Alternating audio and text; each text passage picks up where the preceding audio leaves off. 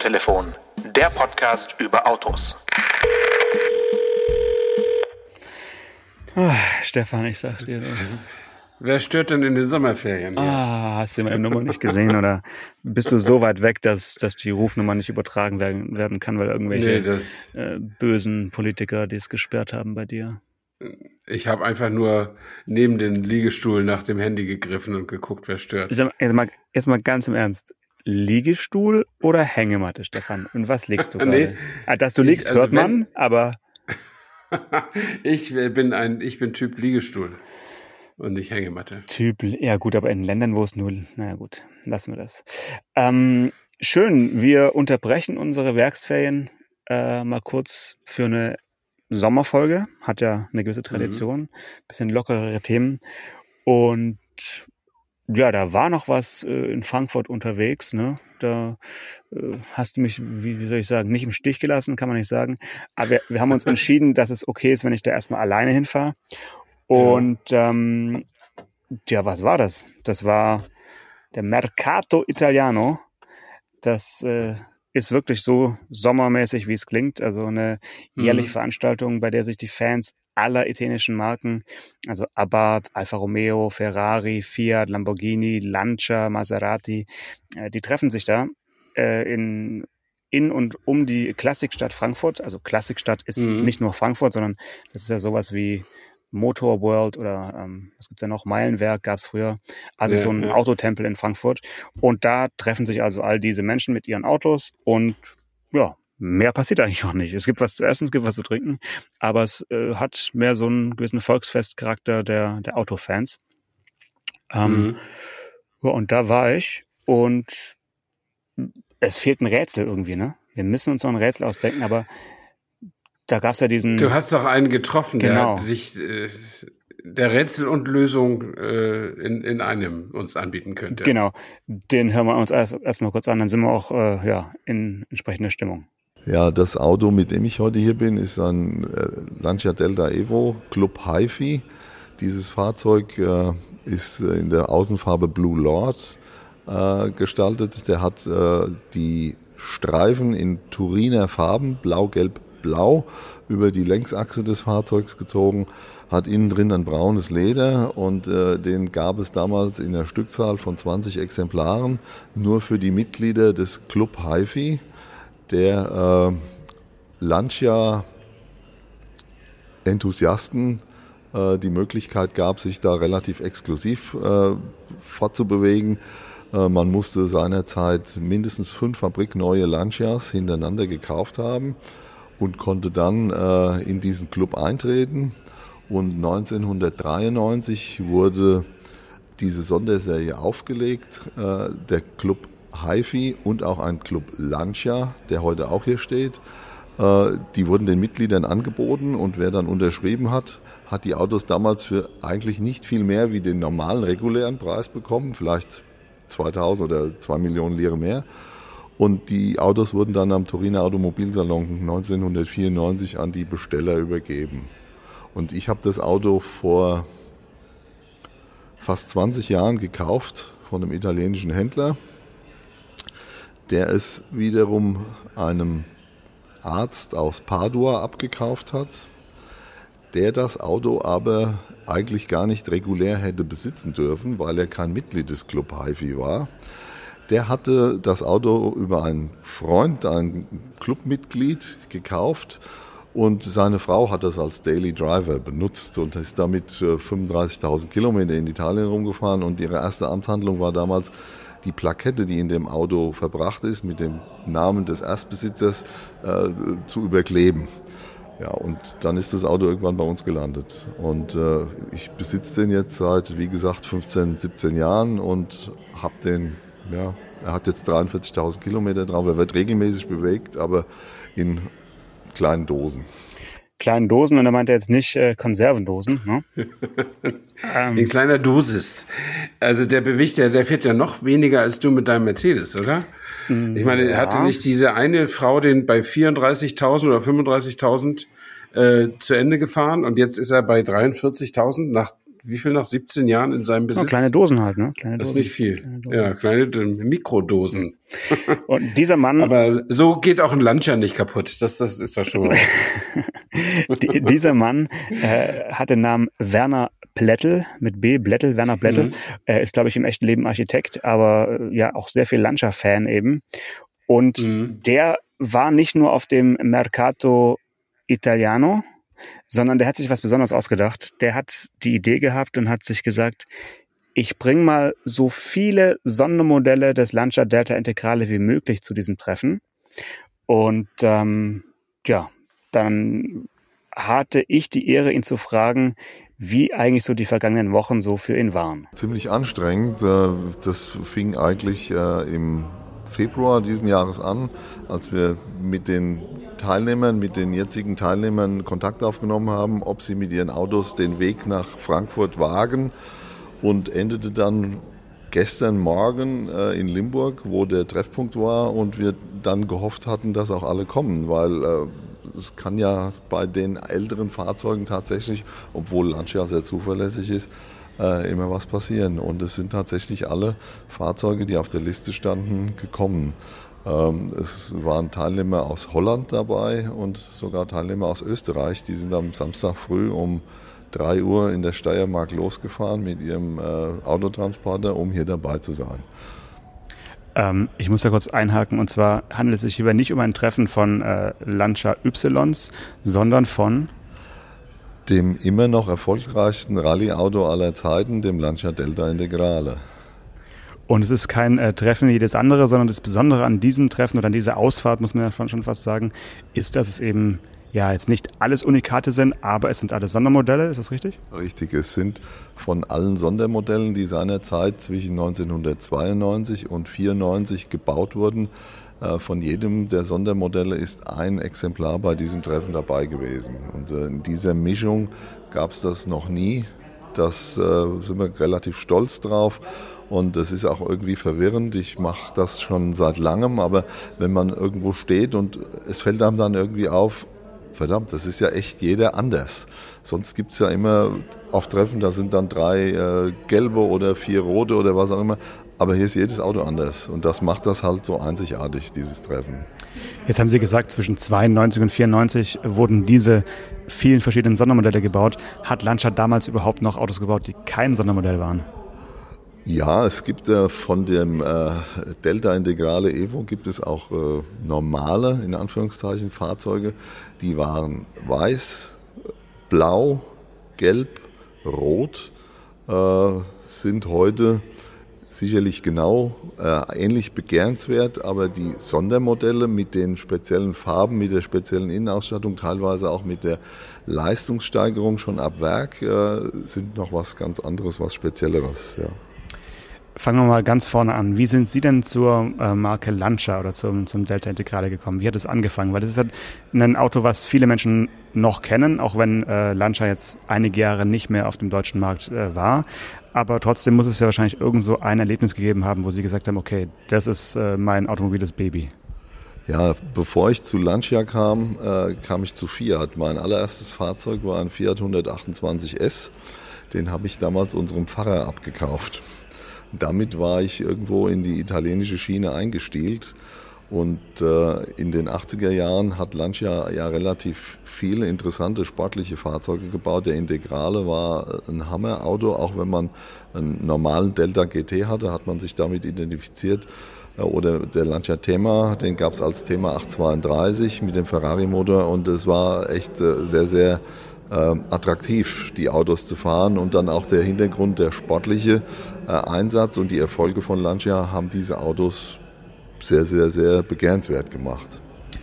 Ist es dann beim äh, Delta geblieben oder gab es auch, sage ich mal, so einen Daily Driver bei Ihnen in Ihrer Vergangenheit, wo Sie gesagt haben, ich bin mal drei Jahre Thesis äh, gefahren oder irgend sowas, irgendwas, was heute auch wieder exotisch wäre?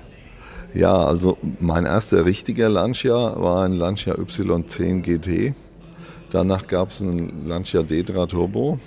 Dann kam der erste Integrale.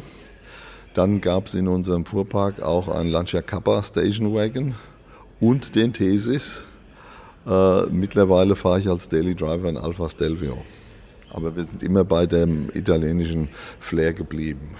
Okay, äh, bevor wir gleich rausgehen und uns die Sondermodelle nochmal genauer anschauen am Auto, ähm, was war denn eigentlich das Schwierigste äh, bei der Veranstaltung, bei, bei, der, bei der Vorbereitung? Also Sie haben gesagt, der Tag X war ja das Treffen, kommen alle auch an, weil man weiß ja, alte Autos äh, dürfen manchmal auch in der, in der Werkstatt sein und müssen nicht immer fahren können. Ähm, oder ähm, hat man irgendwie Angst vom Wetter gehabt? Es gibt ja einige Marken, da ist äh, Regen so ein Problem, auch bei italienischen Marken bei manchen. Ähm, was war denn so das, das Aufregendste für Sie jetzt in der Vorbereitung dieser Ausfahrt? Gut, gegen das Wetter sind wir nicht eingestellt, da können wir nichts machen. Äh, die technischen Probleme, die hätten auftreten können, sind natürlich äh, wichtig gewesen. Ein anderes äh, Problem, was wir aber relativ gut gelöst haben, wir sind ja von gestern auf heute im Spessart unterwegs gewesen und haben da mit allen Teilnehmern in einem Hotel geschlafen. Und den Parkplatz haben wir halt über Nacht bewacht mit zwei Personen, die in der Nacht da ähm, ein Fahrzeug quergestellt hatten, sodass da keiner rein und rauskommt. Und äh, das hat dazu beigetragen, äh, im Vorfeld gab es von manchen Teilnehmern die Frage, wie sieht es aus mit den Autos, sind die geschützt?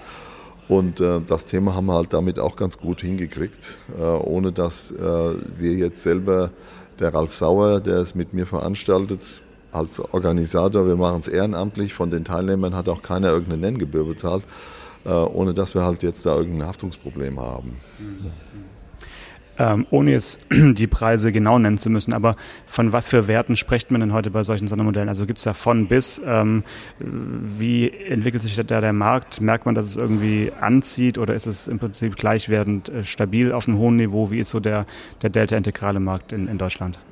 Also ich rede jetzt mal von dem, ja, der Delta-integrale Markt im Gesamten. Der schließt ja auch die Vor-Evo-Modelle ein, die mittlerweile auch äh, in Euro mindestens das kosten, was sie seinerzeit in D-Mark gekostet haben, also ab 35.000 Euro aufwärts.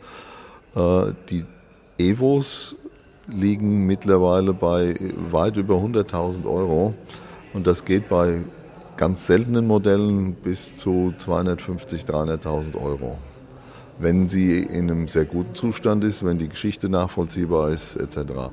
Äh, das hat vor zwei, drei Jahren mal angezogen, als die Amerikaner die Autos kaufen konnten. Äh, die haben ja alles gekauft. Äh, das gab dann auch eine Erleichterung wieder auf dem deutschen Markt, aber unterm Strich ist es im Moment am Stagnieren. Und äh, ich beobachte das auch immer wieder mit Interesse. Also wenn ein gutes Auto irgendwo angeboten wird, ist es innerhalb von einer Woche weg. Und wenn es länger wie eine Woche da steht, taucht es nichts. Und es findet in irgendwelchen Foren statt. Ich schätze mal nicht, dass da die großen Plattformen äh, eine Rolle spielen, sondern es ist wahrscheinlich von, gibt es einen Club oder, oder wo werden solche Autos heute eigentlich gehandelt? Äh, es gibt drei, vier WhatsApp-Gruppen, mit denen man äh, 300, 400 Leute äh, erreichen kann. Äh, über die Clubs äh, wird es zum Teil auch äh, verbreitet, aber unterm Strich sind es in Deutschland drei, vier Händler, die das so unter sich ausmachen. Die sind lustigerweise heute auch alle hier. Ein Österreicher, der da auch mitspielt auf dem deutschsprachigen Markt. Und unterm Strich kann man wirklich sagen, man kann das relativ leicht beobachten und auch überprüfen, was wo, wie, in welchem Zustand angeboten wird. Wie schaut es aus mit Ersatzteilen? Ähm, wenn Sie angefangen haben vor 20, 25 Jahren mit, mit den Autos, äh, da war das Internet ja noch, sage ich mal, eher so auf BTX-Standard. Genau. Da war, glaube ich, die äh, Teileversorgung oder das, das Suchen nach Teilen noch viel, äh, wie soll ich sagen, mehr mit Telefonieren oder mit Faxen oder sowas verbunden. Äh, wie ist es da heute? Gibt es in Italien noch überraschend viele Teile oder wo kommt sowas heute her, wenn jetzt irgendwas fehlt, äh, was man dringend mal braucht, um das Auto weiterfahren zu können? Also man kann nicht sagen, dass äh, Italien jetzt der Geheimtipp ist. Es gibt mittlerweile eine Infrastruktur in ganz Europa. Die Händler, die diese Teile vertreiben und auch nachfertigen, helfen sich auch gegenseitig. Das ist das Schöne eigentlich. Hier gibt es kein Futterneid bei der, in der Szene. Äh, wir haben vorhin hier zusammen gestanden und da hat der Tim Schüler gefragt, er braucht so ein HF-Zeichen für einen Kühlergrill, ob ich wüsste, wo ich sowas herkriege. Und dann habe ich den einen äh, Kollegen gefragt, den einen Händler, da sagte er, ich habe jetzt keins im Moment. Und dann lief äh, ein anderer vorbei aus Straubing, der sagt, Hobby, schicke dir. Ja, ist kein Problem. eigentlich. Also äh, klassisches Netzwerk sozusagen. Okay. Wie schaut's aus mit äh, Nachwuchs für Lancia-Enthusiasten? Äh, Gibt's da quasi äh, ja, Kinder, Kindeskinder, die da mit einsteigen? Oder ähm, ist man, wäre man heute, sage ich mal, als 25-Jähriger in so einem Auto doch äh, ein Exot auf so einem Treffen? Nein, das kann man so nicht sagen. Es gibt also auch schon äh, junge äh, Interessenten oder auch äh, junge Mitglieder, sage ich mal, in dieser Delta-Community. Äh, ein Beispiel ist zum Beispiel mein Sohn. Der kann nichts dafür, der ist mit mir groß geworden und hat sich vor acht Jahren dann von seinem ersparten Geld ein Auto gekauft, das heute besitzt er, das wird er auch nie mehr verkaufen.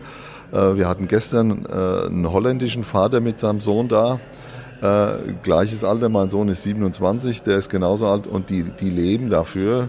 Aber sie haben es halt leicht gemacht bekommen durch ihre Eltern. Äh, ansonsten ist der Durchschnitt hier, ich sag mal, die Teilnehmer an unserem Treffen, das war klar die zwei Jungen, ansonsten zwischen 35 und 65 ist alles dabei.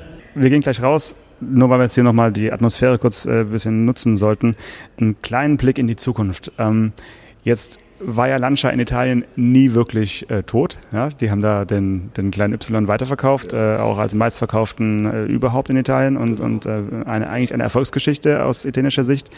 Jetzt hat Lancia vor einigen, ja schon fast Monaten kann man sagen, die äh, Renaissance äh, der Marke in ganz Europa oder eventuell sogar weltweit, mal schauen, äh, verkündet. Wie ging es Ihnen an diesem äh, Tag, als Sie das mitbekommen haben oder die ersten Gerüchte bei Ihnen ankamen und was denken Sie äh, über die Zukunft von Lancia?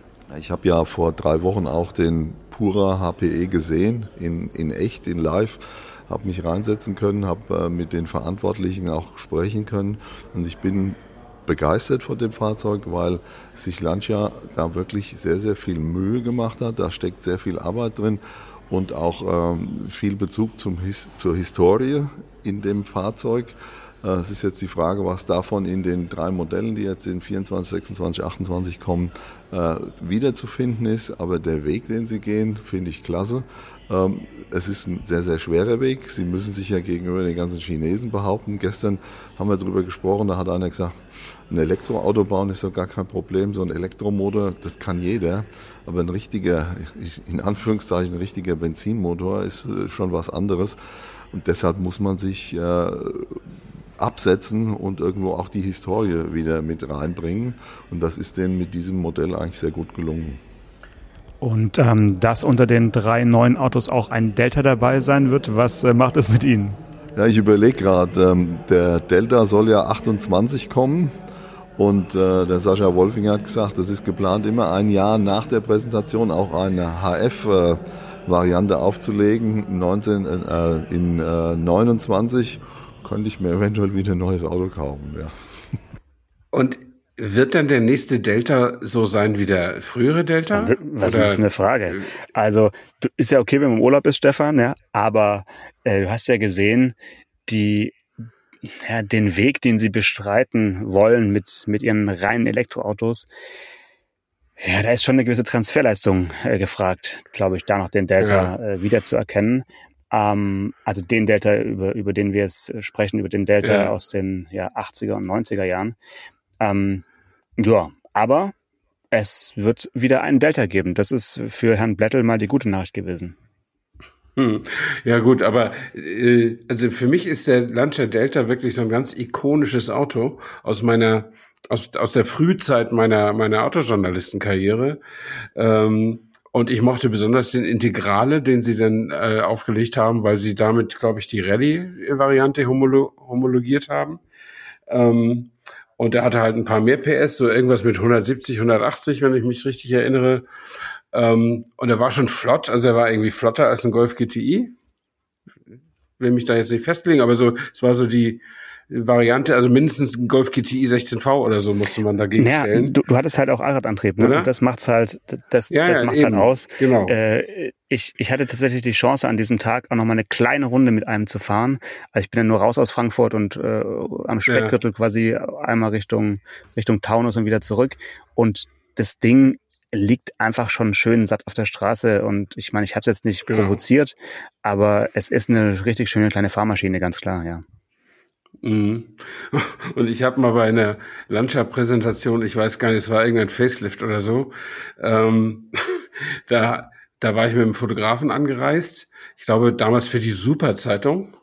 Das war die ostdeutsche Konkurrenz für die Bildzeitung, mhm. die ein Jahr lang für sich hin werkelte. Ähm, und ich war da von, von Bild dahin gewechselt und habe das Autoressort gemacht. Und dann bin ich da äh, hingeflogen und, äh, war ein Fotograf war mitgekommen von, der kam aus München, von der Bunden, weil die Superzeitung gehörte zu Burda. Ähm, und dann habe ich gesagt, du, das ist so ein Rallye-Auto, wir müssen eigentlich so ein, so, so ein Foto machen, wie der so, wie ein richtiges Rallye-Auto, wie der so über so eine Kuppe springt. So mit, mit allen vier Rädern in der und, Luft, ne? Wie, wie Klein ja, Stefan das, sich das, so schwebte mir das ja. irgendwie, so, so schwebte mir das ja, irgendwie Super vor. Zeitung. Und dann sind wir super, in, super Stefan. und dann sind wir in den Wald gefahren und haben auch so eine kleine, kleine Kuppe gefunden. Das Problem war nur, es war echt schon nicht mehr ganz früh am Tag. Also es war dann im Wald richtig dunkel. Ähm, und das Auto war auch dunkel. Hat der nee, das, das Auto war ah, rot, okay. wie sich das okay. gehört. Aber äh, die gedruckt wurde schwarz-weiß auf schlechtem Offset-Druck und so weiter. Aber ähm, der Fotograf, das war das, das war der, der am stärksten limitierende Faktor. Der Fotograf fotografierte halt noch analog, weil es gab ja noch keine Digitalkameras und insofern konnte er nicht so viele Bilder hintereinander machen.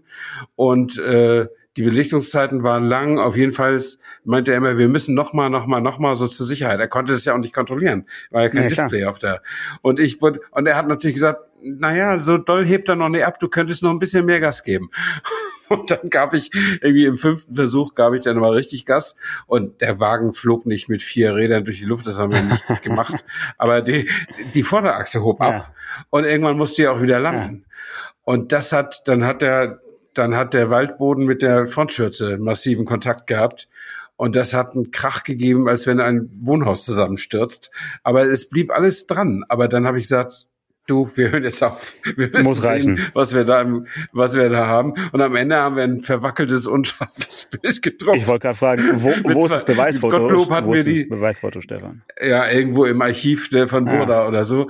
Ähm, äh, Gottlob hatten wir die Scheinwerfer angestellt, ansonsten wäre fast gar nichts auf den Fotos zu sehen gewesen. Also eine der unrühmlicheren Leistungen meiner Karriere, aber verjährt. Aber man sieht daran, äh, ja, so ein Lancia Delta Integrale äh, hat einen jetzt nicht immer dazu angeregt, äh, ihn behutsam zu bewegen. Mhm. Nein, das war ein tolles sportliches ja, Auto. Total. Klar, super. Ich meine, die Menschen, die jetzt da versammelt waren mit ihren mit ihren Sondermodellen, das war, da ist ja wirklich eins seltener als das andere gewesen. Ich bin mhm. dann nochmal raus mit dem äh, mit dem Werner Blättel äh, direkt zu den Autos und wie soll ich sagen, also der der war dann kaum mehr zu bremsen, aber äh, hörst dir am besten mal an. Ja, wir stehen jetzt hier vor den ersten Sondermodellen, dem Martini 5 und dem Martini 6, die Lancia seinerzeit äh, als das, der fünfte WM-Titel gewonnen wurde, aufgelegt hat. Äh, kurze Zeit später, nur ein halbes, dreiviertel Jahr später, war der Punktevorsprung so groß in der Rallye-WM, dass sie wussten, wir gewinnen nach 92 die Rallye-WM, obwohl sie gar nicht mehr offiziell beteiligt waren. Und dann wurde der Martini 6 aufgelegt. Äh, den Fünfer gab es mit 400 Stück und äh, die Stückzahl beim Martini 6 ist 310 Exemplare, die hauptsächlich für italienischen und nicht deutschen Markt gebaut wurden. Aber einige haben es dann auch nach Deutschland geschafft äh, als Importware oder Schwarz- oder Grauimporte. Und ähm, die äh, Partnerschaft mit, mit, Martini war einfach aus der äh, Tradition heraus geboren. Oder wie, wie kam es dazu, dass man diese Farben dann auch in den ja. Verkauf bringen durfte? Ja? ja, Martini war ja zunächst Porsche-Sponsor, aber ich glaube nur einige Jahre in den 70er Jahren und ist dann äh, im Land geblieben in Italien und äh, ist eigentlich immer mit Lancia verbunden gewesen, äh, ob in der äh, Langstreckenweltmeisterschaft oder Im Rallye-Sport äh, war das eine sehr, sehr fruchtbare Geschichte und die, diese Martini-Streifen oder das Martini-Design haben halt einen sehr, sehr hohen Wiedererkennungswert. Das ist auch lustig. Ähm, die zwei Autos, vor denen wir jetzt stehen mit den Martini-Streifen, sind sicherlich die gesuchtesten, weil die eine breiten Masse irgendwelche Erinnerungen wecken. Äh, Walter Röhrl ist zum Beispiel nie im Delta gefahren. Der Delta war eher der Grund, warum der Walter 1986 keine Lust mehr hatte, Er ist 87 noch mit dem Audi 200 Turbo nach äh, Monte Carlo geschickt worden. Da haben die mit dem kleinen Delta Streifen und Kurven um ihn gefahren. Und äh, die Leute sagen, oh, das ist der Valderal mitgefahren. Aber so, so ist es halt. Der, das Martini-Design hat einen sehr, sehr hohen Wiedererkennungswert. Und deshalb sind die Autos auch mit die begehrtesten. Ja, Martini, gut, das äh, kennt jeder, ja. Aber wir sind dann noch zu einem echten Unikat weitergegangen. Ja, jetzt stehen wir hier vor dem Lancia Delta Evo Viola äh, den ich als den einzig wahren Evo 3 bezeichne, weil er 1994 in dem Karosseriewerk Majora als Einzelstück gebaut wurde, äh, einfach aus der Not heraus. Die Deltas wurden damals bei Majora gebaut und es war absehbar, dass äh, der Bau eingestellt, die Reihe auch beendet wird. Und Bruno Majora hat dann dieses Unikat gebaut äh, mit einem anderen äh, Differential, mit einer Leistungssteigerung. Damals hatte er 17 Zoll Magnesiumfelgen, die haben sich aber als wenig alltagstauglich äh, erwiesen. Und die Lackierung hier ist vom Lamborghini Diablo. Das war sein Auto, das hatte Bruno äh, damals so konstruiert, gebaut, äh, mit dem Hintergedanken, dass man in Turin sagt, toll, das Auto ist die logische Folge, es geht weiter. Das ging aber nicht weiter, weil oftmals falsche Entscheidungen gefällt werden und das hier ist eigentlich ein gutes Beispiel dafür. Und äh, wenn man jetzt bei den Lancisti über den Viola spricht, weiß jeder, es gibt dieses eine Fahrzeug und wir sind stolz, dass er heute hier dabei ist. Aber wie hat dieses Auto den Weg von äh, Italien hier äh, nach Frankfurt gefunden? Aus dem Jahre 1958. Also Stefan, du hörst, es ist wirklich äh, ja, Stille, absolute Stille. Ich habe auf die Frage, woher das Auto bzw. wie das Auto nach Deutschland gefunden hat, keine Antwort bekommen von Herrn Bettel. Das hat bestimmt gute Gründe, über die ich hier gar nicht näher eingehen möchte oder du darfst mal spekulieren. Äh, immerhin habe ich den aktuellen Eigentümer gefunden und durfte mich mit ihm, also in Viola, einmal hineinsetzen. Wie fühlt sich das an, wenn man mit einem Auto unterwegs ist, was wirklich nur ein einziges Mal auf der Welt vorhanden ist? ich muss immer wieder feststellen, dass viele Leute das als Holy Grail, als was ganz Besonderes erachten. Denen sage ich aber, es ist nur ein Auto. Man muss damit fahren, man darf es berühren. Ähm, es wird sehr gehypt, aber letzten Endes, was Spaß daran macht, ist das Fahren, das Gefühl, äh, das zurückgebeamt werden in ältere Zeiten, wo alles noch ein bisschen rappelte, stank und nicht richtig funktionierte. Das ist halt so ein bisschen italienisch. Man muss darüber hinwegsehen, dass es was ist, was man sonst nicht sieht, bekommt oder äh, man sich vielleicht wünscht. Es ist ein Auto, es bleibt ein Auto. Ja, Stefan, ne? Es ist ein Auto, es bleibt ein Auto. Ja, das finde ich toll. Wort zum Sonntag, oder eigentlich? Das hat mich total beeindruckt, dass der, äh, äh, ich meine, vielleicht würde er, wenn er den, den einzigen Ferrari fahren würde, äh, aus irgendeiner Sonderserie, vielleicht wäre er nicht mehr ganz so cool. Doch, doch, der Aber, wird genau 100 Prozent. Ja? Der war, okay. der war tiefenentspannt, was Autos angeht. Ja. Ähm, alles auch unter einfach dem, ja, dem Deckmantel der Anonymität, sage ich jetzt mal. Mhm. Der hätte auch im, im einzigen was auch immer, Bugatti, hätte am Ende auch gesagt, ne? Ich meine, ja. so, so ein Chiron, ja, ich meine, am Ende ist es ein Auto. Es ist und bleibt ein Auto. ja, also das, äh, das finde ich schon auch schon auch beeindruckend und und total cool und äh, aber es, wir wissen ja beide, dass man kann das auch anders sehen und ich habe gerade heute jemanden kennengelernt, der der in Berlin ein eine ein ein Quartier für für wertvolle Autos betreibt ja. äh, wo die Adresse nicht bekannt gegeben wird und so weiter und so fort. Und da kannst du dein Auto reinstellen.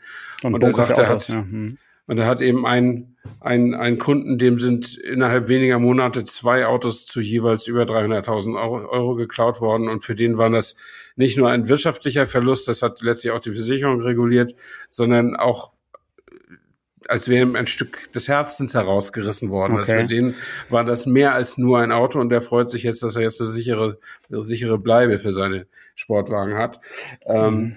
und so kann man das natürlich auch sehen. Und so, das ist genauso legitim. Aber dieser Landschaftsfahrer da, äh, das finde ich, finde ich schon auch beeindruckend. Ja, dass, dass er das so entspannt sieht. Und wahrscheinlich wird er mit dieser Haltung glücklich äh, bis ans Ende seiner Tage mit diesem äh, Viola äh, Auto fahren, ohne dass das jemals eine Schramme hat. so das wünsche ich mir ihm auf jeden Fall. Ja. Also äh, war für mich auch ein sehr, äh, ja, sehr rührender Moment schon fast und einfach total äh, auf den Punkt gebracht, weil genau darum geht's. Ja. Ähm, ich habe da noch zwei Menschen getroffen, die waren auch ja eher bodenständig, würde ich sagen. Die haben ziemlich viel Lebenszeit unter so einem Delta-Integrale verbracht, äh, nämlich Ralf Sauer aus Goldbach bei Aschaffenburg und äh, Michael Eigner aus Straubing. Äh, beides echte Spezialisten für den Launcher. Zahnriemen, Kupplung, Wasserbombe, äh, Lichtmaschine, Zylinderkopfdichtung, im Turbolader. Ah, okay. Also ihr hört, es ist ein ganz normales Auto. Und äh, welches Teil ist denn am schwierigsten zu bekommen?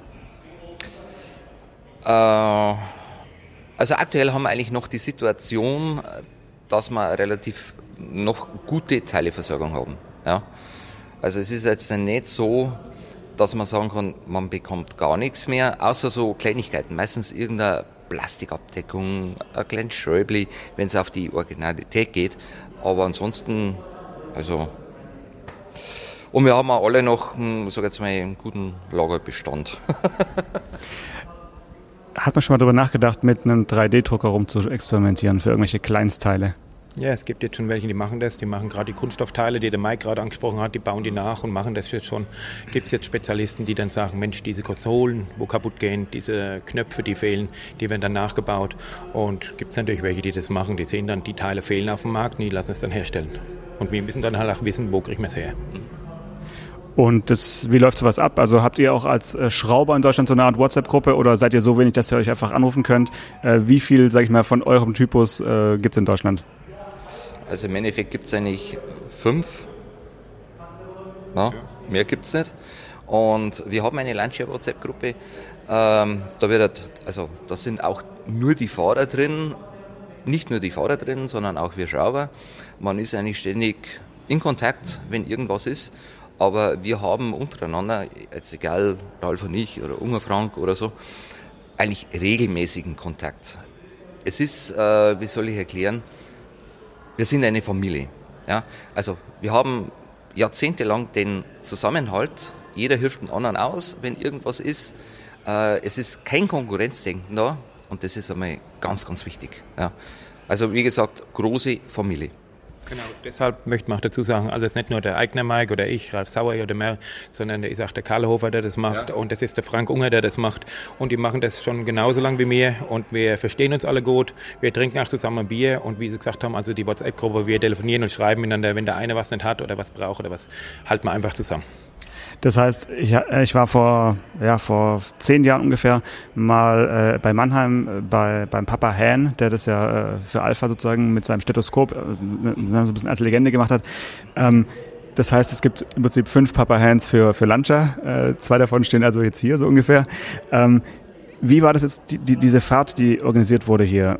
Das war ja schon was Besonderes, weil einfach alle Sondermodelle mal auf einem Haufen waren, nicht nur stehen, sondern auch fahrend. Äh, sind es hier alles eure Babys, die rumgefahren sind? Gibt es da Autos, wo ihr einen besonderen Bezug zu habt? Und wenn ja, welches wäre das bei dir?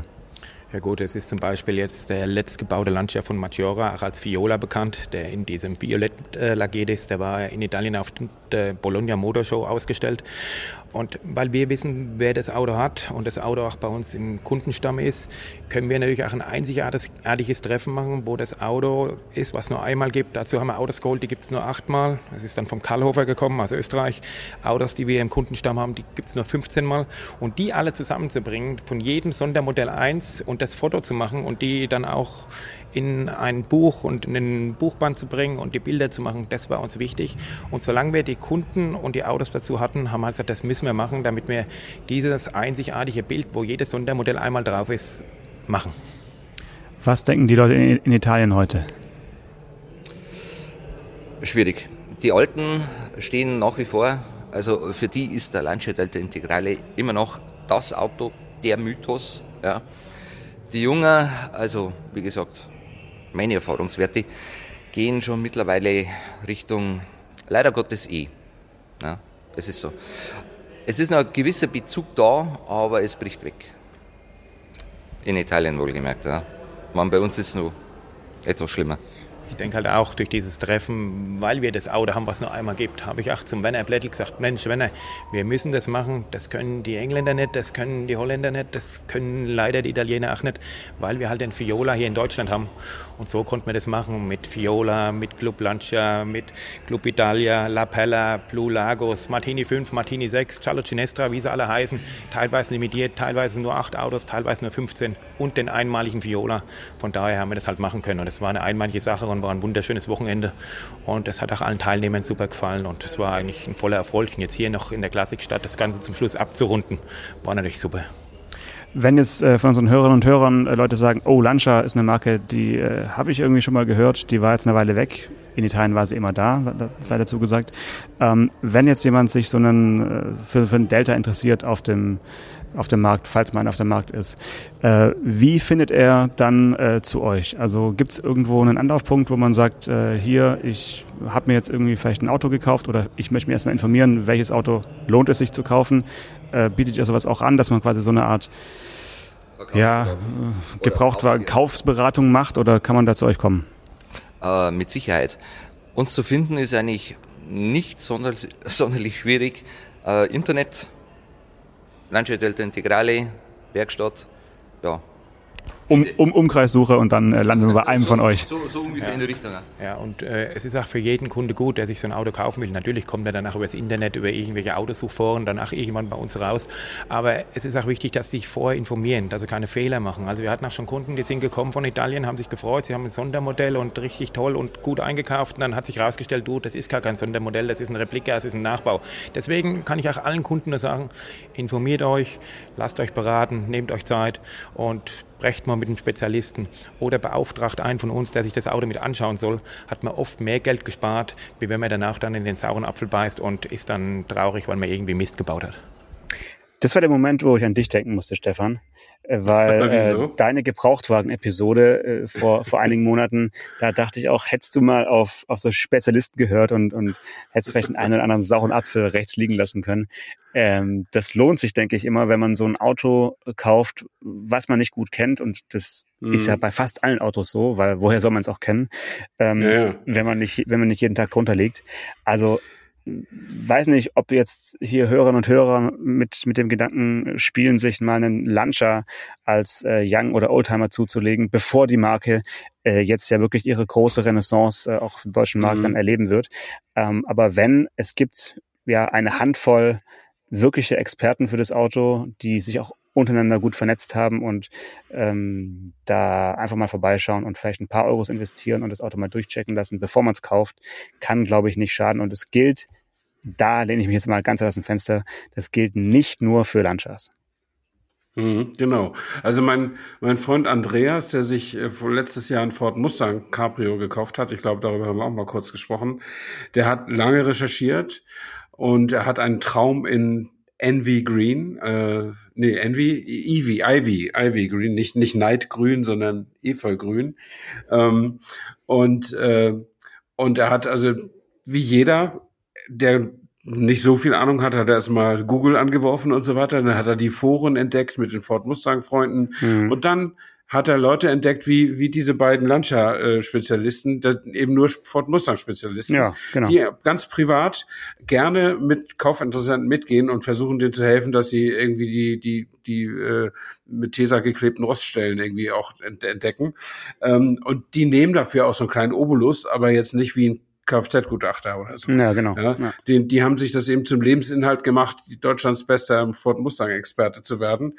Und da hat er ein oder zwei von äh, kontaktiert und mit denen irgendwie äh, ist ja so eine quasi Geschäftsbeziehung zwischen Privat- und Geschäftsbeziehung eingegangen und hat da auch ein bisschen Geld dann investiert. Und äh, das ist aber, glaube ich, gerade in diesem Bereich, wenn du historische Autos kaufst, wahrscheinlich unabdingbar, so hm, hm. sich so zu verhalten. Und insofern finde ich das toll, dass es auch für Lancia sowas gibt, weil der, diese Marke ist ja nicht so im öffentlichen Bewusstsein wie viele andere. So, äh, die die hat es ja lange Zeit schwer gehabt. Wir haben darüber ja schon gesprochen und ich bin was erstaunt, dass so ein, so ein kühler Rechner wie der Tavares, der Konzernchef von Stellantis, äh, dass der sagt, wir, wir investieren jetzt wieder ein paar Jahre in Lancia und bringen die Marke wieder hoch.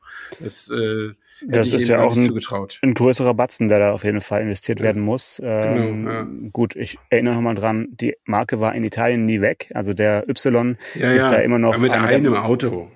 Mit einem Auto, dem meistverkaufte, ja. gut.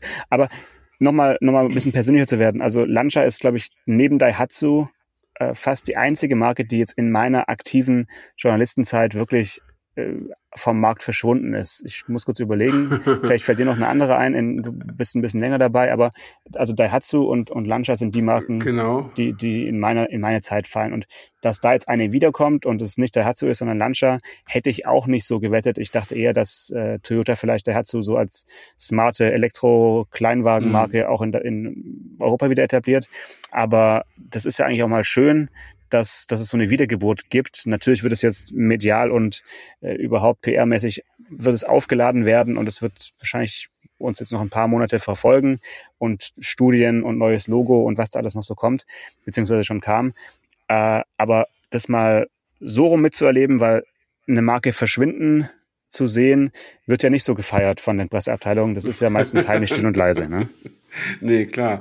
Aber Vielleicht können wir noch so einen kleinen Wermutstropfen in den Wein schütten. Ja. Oder Wassertropfen. Wasser. Also ich finde dieses, dieses neue, diese, wie heißt diese Studie? Pura. Pura, ja. Oder Pura HPE.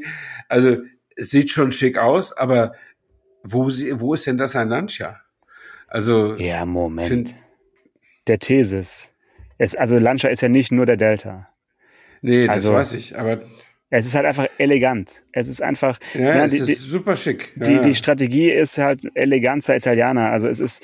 Äh, Lancia ist eine schwierige Marke. Machen wir uns nichts vor. Ich meine, mhm. Alfa Romeo äh, ist auch. Wo, ist der, wo wird der Unterschied sein zwischen Alfa Romeo und Lancia? Also das eine ist eleganter, das andere ist dann vielleicht dann doch irgendwie sportlicher und andererseits hat aber eben Lancia halt auch diese super starke Rallye-Sporttradition. Äh, mhm. Ja, Tja, das äh, die waren immer schwer gegeneinander abzustimmen, weil Alfa Romeo halt eine Formel 1 Vergangenheit hatte. Also auch immer die Marketingabteilung gesagt hat, wir müssen sportliche Autos machen oder sie zumindest mal sportlich positionieren. Wir haben Formel 1 Geschichte, wir haben die Tourenwagenrennen Geschichte und so weiter. Und äh, Lancia wurde immer als elegant und so, Design und schön und passt in die Innenstädte und zu der Mode und so. Aber dann sagte auch jemand, ja, und warum machen wir damit Rallye? Mhm. müssen wir auch nicht, müssen wir nicht auch sportliche Autos machen? Und dann haben sie sich immer so ein bisschen gegenseitig Konkurrenz gemacht auf, mhm. auf manchen Feldern. Aber die Buchstaben, die man sich jetzt mal merken muss, ist Y, Gamma, Delta. Das sind die, die drei Autos, die, die kommen genau. sollen. Alle zwei Jahre ein neues. Erste Y als Kleinwagen, ich glaube, auf um die vier Meter gestreckt, also nicht mehr ganz so klein wie bisher. Mhm. Dann kommt zwei Jahre später der Gamma, ein 4,60 Meter langes, natürlich Elektro-SUV, äh, was eben im Stellantis-Konzern schon schon so rumfährt und dann 2028 mhm. 4,40 Meter, Meter lang äh, als Limousine der Delta. Ja, offizielle Fotos gibt's noch keine, aber nee. man darf gespannt sein und wenn nur ein Hauch von purer HPE designmäßig in den Autos drinsteckt, dann mhm. wird's auf jeden Fall ein Hingucker. Ja, ja. Wie auch immer man ihn dann findet, aber das ist mal, ja. ist mal so mein, mein sommerliches Zwischenfazit für, für Lancia. Und ähm, ich fand's halt wirklich beeindruckend, was für eine Fangemeinde diese Marke hat, obwohl sie nicht mehr ja. auf dem Markt war. Und es sind, es ist ein ganz eigener Typ Mensch, weil die Autos, haben wir ja gehört äh, von Herrn Blättel, die kosten jetzt auch nicht wenig. Die sind nicht so unbezahlbar wie andere, sind aber mhm. doch recht exklusiv.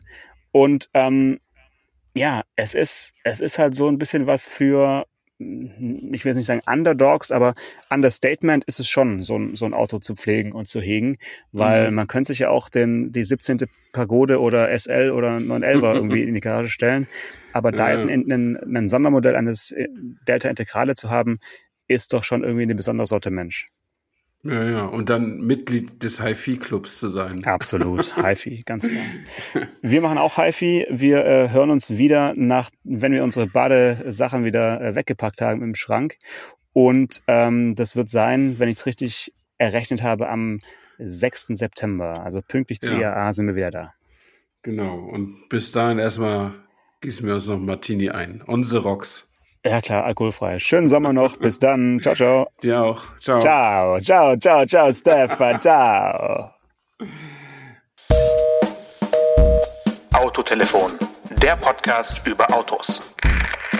Mit Stefan Anker und Paul Janosch Ersing.